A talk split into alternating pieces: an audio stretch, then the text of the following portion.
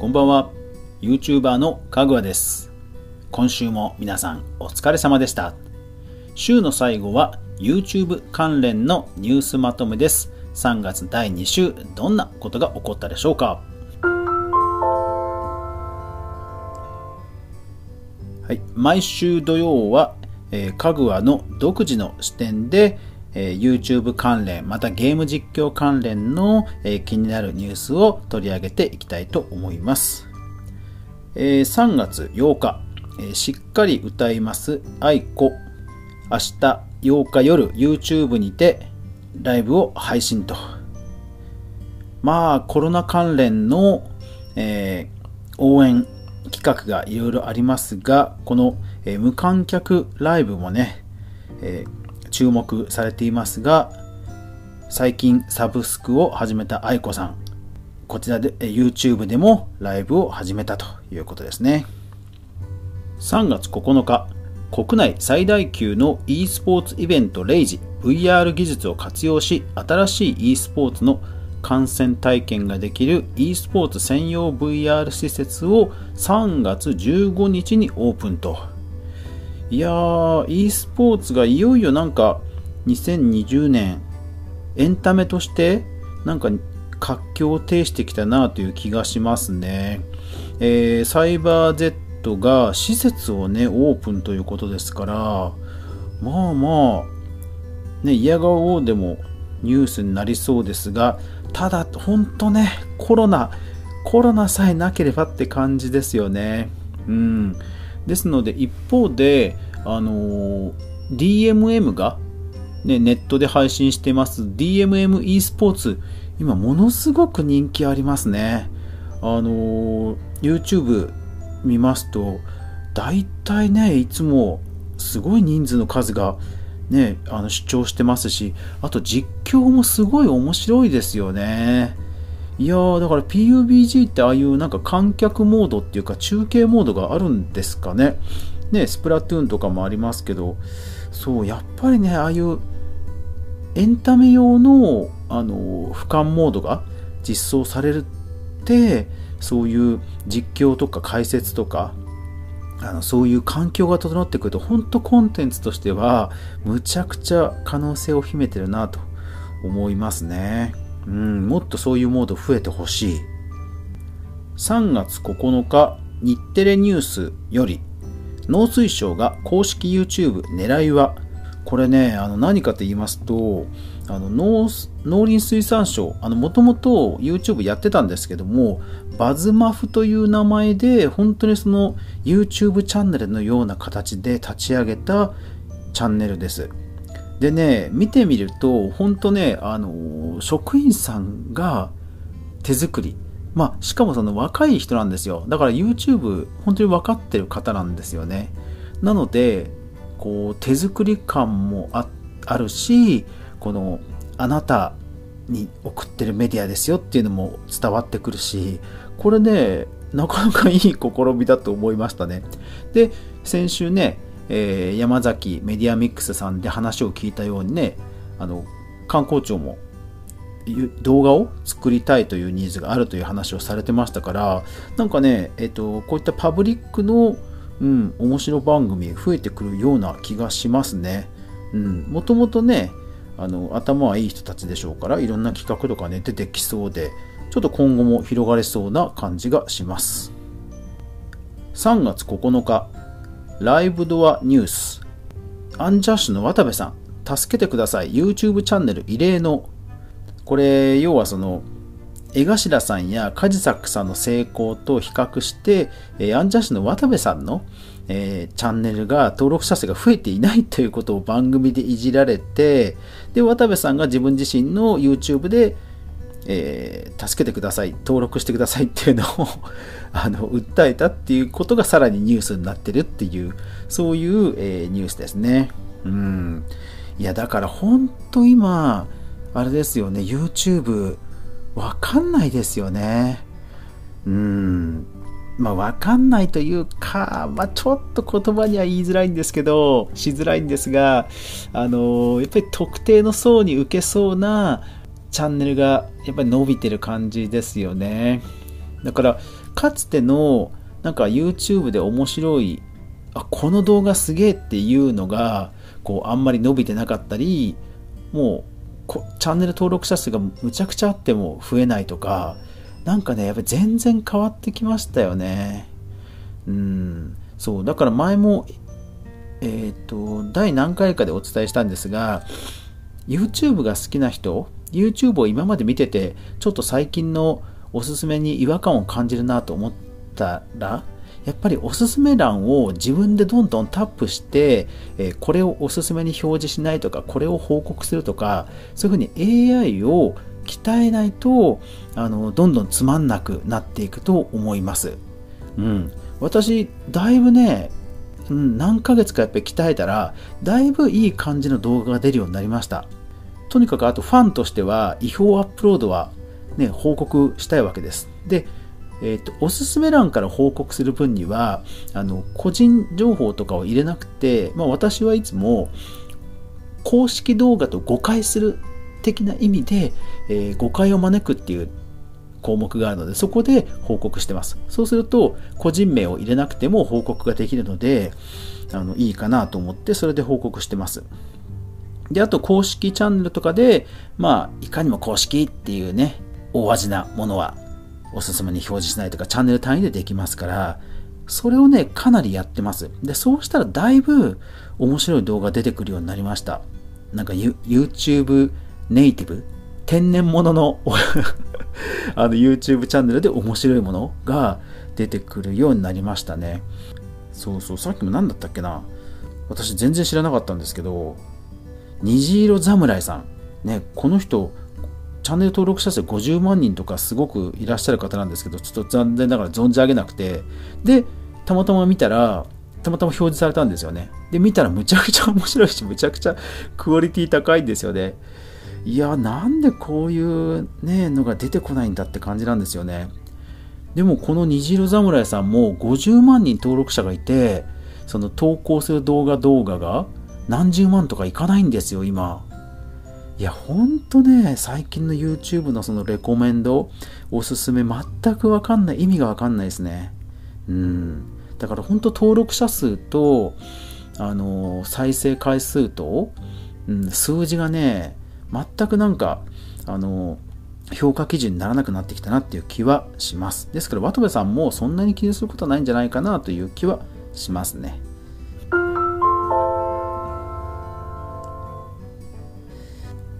3月9日 FNN プライムから YouTuber 史上初の起用パーソナリティに水溜りボンド。いやついに来ましたね。ヒカキンさんとかね、あのー、トップ YouTuber さんがテレビにたくさん出られるようにはなりましたけどこれオールナイトニッポンですからこれある意味看板番組を持ったってことじゃないですか。ね、水溜りボンドのオールナイトニッポンって言ってもいいわけでしょ、その回は。ね、その曜日は？うん。いや、ついに YouTuber の冠番組ですよ。で、一方で、あれですよね、えー、日本の広告費がテレビよりもインターネットの方が超えたというのが2020年。ですが、えー、テレビの方がやっぱりどやっぱり不特定多数に配信するですとか免許の免許を持った人たちが配信するという責任や、それから多くの人たちが関わっているというしがらみ、という中にトップ YouTuber、今まである程度自由にやってきたトップ YouTuber が入るとどうなるのかっていう化学反応はちょっと見てみたい気がします。そこで、ね、やっぱり縮こまってしまうのか、もっとはっちゃける、またさらに違う魅力が、えー出てくるのかっていうのはちょっと気になるところですね。3月10日埼玉新聞。YouTuber 養成コースも春日部の学習塾今後セルフプロデュース力が高い人が活躍する時代に、えー、要は、えー、塾がですね YouTuber の養成コースを始めたっていう記事です。えー、埼玉県春日部市の学習塾エーズエーズエースは動画投稿サイトに発信する YouTuber 養成コースを開設するなど子供たちの好奇心を高めることに重点を置いたユニークなカリキュラムを取り入れていると。いろいろな内容が書いてありますが、あとはまあプログラミング学習というね、やっぱりパソコン絡みの、えー、科目も多いみたいですが、え、一方で、えー、YouTuber 養成のアカデミーというのがあるんですが、え、で、それが2017年ぐらいから始まっていて、で、書籍なんかも出てる有名なところがあるんですね。でもそこが、えー、調べたところ、2019年ぐらいにはもう、えーと、埼玉の浦和港、浦和港は撤退しちゃって、えー、東京のみになっていました。で、遠隔のコースも立ち上がってはいるんですけども、浦和は撤退してたんですね。うん。なので、なんでしょうね。えー、やっぱり YouTuber が人気が出て、人気職業として注目はされているけども、やっぱりそうそう稼げないよっていうことも多分伝わってきてるのかなという気はします。ですからそういう意味では、えー、プロスポーツ選手を育成するという教育が市場として成り立つのかという視点で考えないといけないのかなという気がします。そういう意味ではこの学習塾の今後の展開注目していきたいと思います。3月11日銀座経済新聞より大塚家具銀座本店を YouTuber の撮影場所に期間限定で開放これはなかなか面白い試みですよね YouTuber というのもそのセットがねいろんなセットがあるといいですしあとやっぱり自宅で撮るとね、えー、家バレするというリスクもありますから気軽にどこか使える場所が増えるというのは、えー、ウェルカムな流れではないでしょうか。まあ、大塚家具さんね、えー、経営的にもとにかく今人を呼びたいということの一環だとは思うんですが、まあ、今後もっと増えるとこういう動きは増えるといいなと思います。インスタ映えをするね、場所を観光スポットに作るなんていう動きはだいぶ広がってきましたけど、YouTuber 向けっていうのはあんまり聞いたことがないので、えー、インスタ映えだけじゃなくて、こういう YouTuber 向けのそういう、えー、ロケーションをさせてくれるっていうところが増えるといいなと思いますね。3月12日、ファミツー .com より、地上波テレビ初の e スポーツ情報番組リアル e スポーツニュースが4月から週1回の放送にメインキャスター山里亮太さんからの応援コメントも。いやー、ついに来ましたね。地上波でテレビ朝日ですね。で、えー、2020年4月の第1週からということで、ああ、これは楽しみですね。毎週日曜深夜0時45分から59分。ああ、まあ、15分番組っていう感じです。扱いですか。うーん、かなり実験的な 位置づけだら30分とかではないんですね、さすがにね。そう、だからやっぱりね、そのゲームモード、ゲームモードで、その中継モードみたいな、あの、やっぱりそういうモードが欲しいですよね。うん、多分そのゲーム実況者がこれだけいて、一方で YouTube がそんなに稼げないとなると、ゲーム、プロのゲームキャスター本当のゲーム中継者になり、転身するっていう人も出てきていいと思うんですよね。そういう意味では、あとは本当ね、そのゲームモードが実装されるかどうかっていう気はするんですよね。そう、フォートナイトでも、あのカスタムマッチとかね、できるようになったので、あとはそれをね、すごい分かりやすい視点で中継できるモードとかがさらにあるといいんですけど、そういうのあるんでしたっけ？どうなんですかね？でもちょっと、うん、気になる番組なんで予約、録画予約しておこうと思います。3月11日、ビジネスジャーナルより、ホリエモン・ゴーンと独占対談、絶賛の声あふれるもうテレビは YouTube に勝てない。いやー、来ましたね 私、あの、ポッドキャストで、いつだか、カルロス・ゴーンさんがチャンネル立ち上げたら、これむちゃくちゃ話題になるんじゃないかってお伝えしましたが、まあ、さすがにチャンネルとまではいかないまでも、いや、来ましたね。ホリエモンさんの行動力もほんとすごい。うん。いやーやっぱりでもね、そうですよ。カルロス・ゴーンさんの、独占インタビューなんてむちゃくちゃ YouTube 向きですよね。これは本当さすがという感じですね。いやー、でも私もちょっと嬉しいな。今かなりドヤ顔してしてて恥ずかしいんですけどね。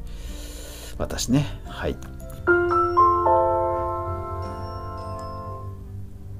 3月12日、トレンドマイクロ IS720 より、エピックゲームスのインストーラー、インスト、ん？エピックゲームスのインストーラーに偽装し、ゲーマーから情報を搾取するロキボット。あー、これはいかんですね。えー、っと、エピックゲームスのそのゲームインストーラーに偽装していろんな情報を搾取する、まあ、トロイという手法ですかね。あパスワードや暗号通貨の情報など機密データを収集すると、ああ、いかんですね。ゲームランチャーになりすますと。うーん、これは怖いですね。で、Windows インストーラーとして公開されているということですか。ああ、これは気をつけましょうね。3月13日、時実、時事 .com より、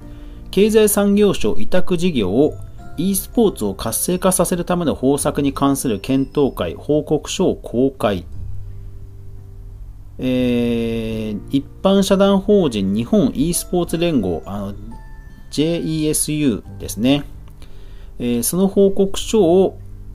ウェブサイトで公開したと。えー、記事には URL が書いてあって、えー、e スポーツを活性化させるための方策に関する検討会報告書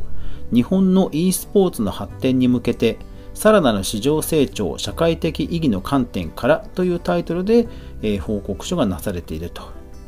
まあ大変ですよねこういう報告書ね。僕も教員時代あのマルチメディアに関するこういう報告書ね作ったことありますけどまあなんかね 大柄なあの内容になってしまいがちなんですけどこれはどうなんですかね。うん。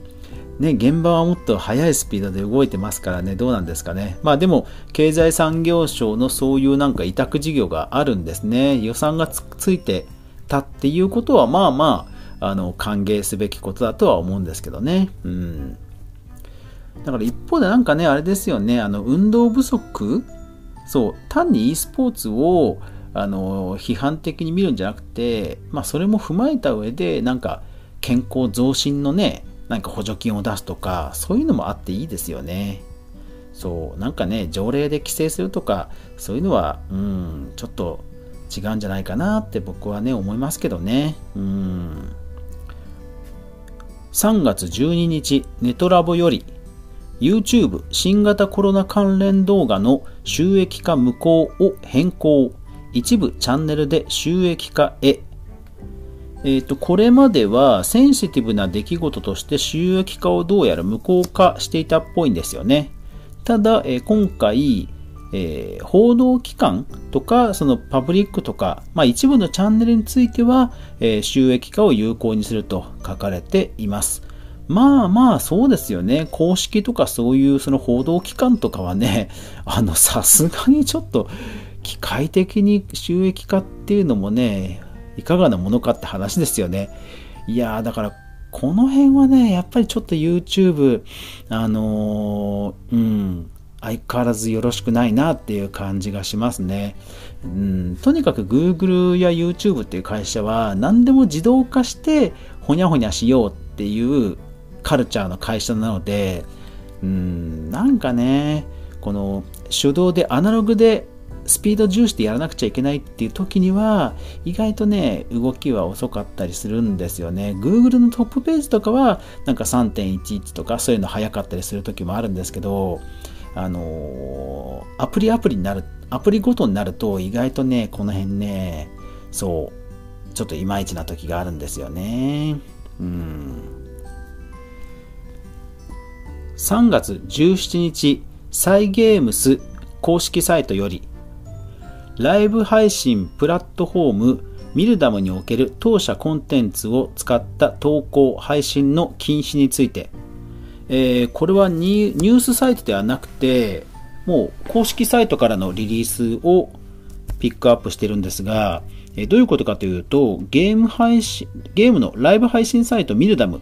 えー、フォートナイトでも結構いろんな方がね、あのライブ配信されているようなんですけども、えー、そこに、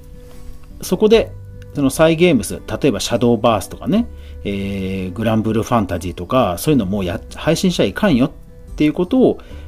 サイゲームスが言ったということですね。で、えー、このあたり、なんかミルダムでいろいろ検索していただくと、えー、結構ツイッターとかでもいろんな話題が出てますので、皆さんで検索してみてください。ニュースサイトでは取り上げてるサイトがなくて、ただ、えー、調べると、ミルダムというゲーム配信サイトでは、例えば、 JASRAC に音楽の包括提携をしていないとか、で YouTube はあの JASRAC と包括提携しているので、例えば鼻歌とかを音楽を歌っても全然それは問題ないんですね。でもでも実はミルダムはしてなかったとか、結構いる、あとは、あのー、まあ、 OPENREC っていうライブ配信サイトが、ライブゲーム実況サイトがあって、えー、そこはサイバー、サイゲームスの親会社であるサイバーエージェントが運営していて、そこから引き抜いたんじゃないかっていう噂もあったり、で、それに起こったんじゃないかっていう噂もあったりしてですね、まあまあちょっともう少し違うやり方はあったんじゃないかなっていう気はしています。で、実際もうミルダムの方も反応はしているっぽく、えー、謝罪じゃなくてなんかツイッターかなんかでは何か、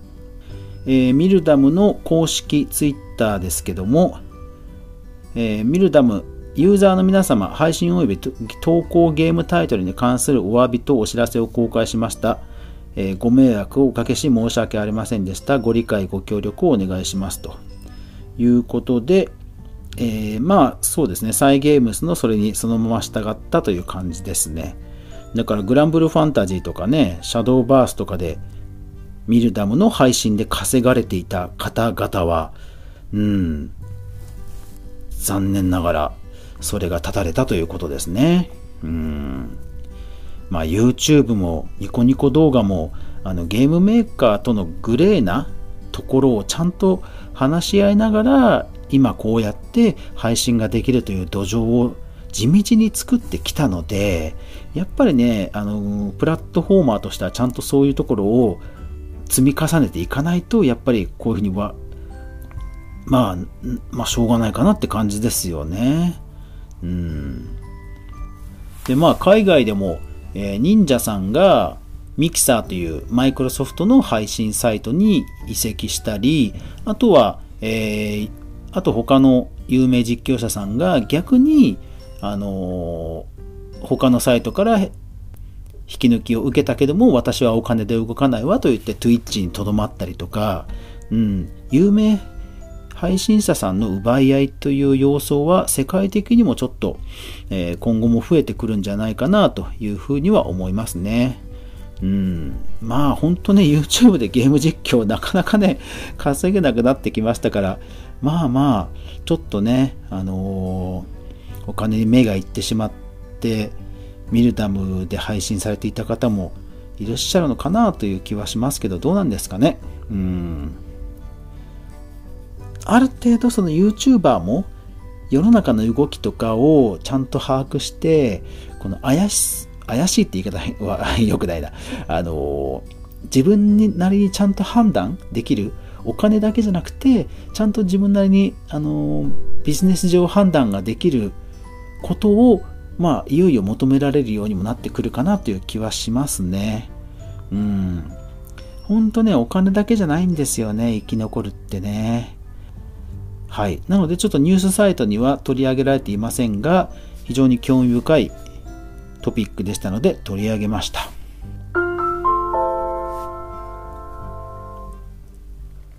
今週もコロナ対策おうちで待機応援関連の、えー、動きがですねたくさんありました。まだまだ今後も増えるんではないでしょうか。YouTube ではなくて電子書籍界隈ではね本当に賑やかで、えー、いろいろなコンテンツが無料公開されていますので、えー、本当ね、今のこのコロナの時期、なんとかみんなね、自粛でちょっとつまらないかもしれませんが、みんなで乗り切って、えー、ピークをやり過ごそうじゃありませんか？ね。はい。というわけで今日もご視聴ありがとうございました。来週が皆さんにとって良い一週間でありますように。やまない雨はない。おやすみなさい。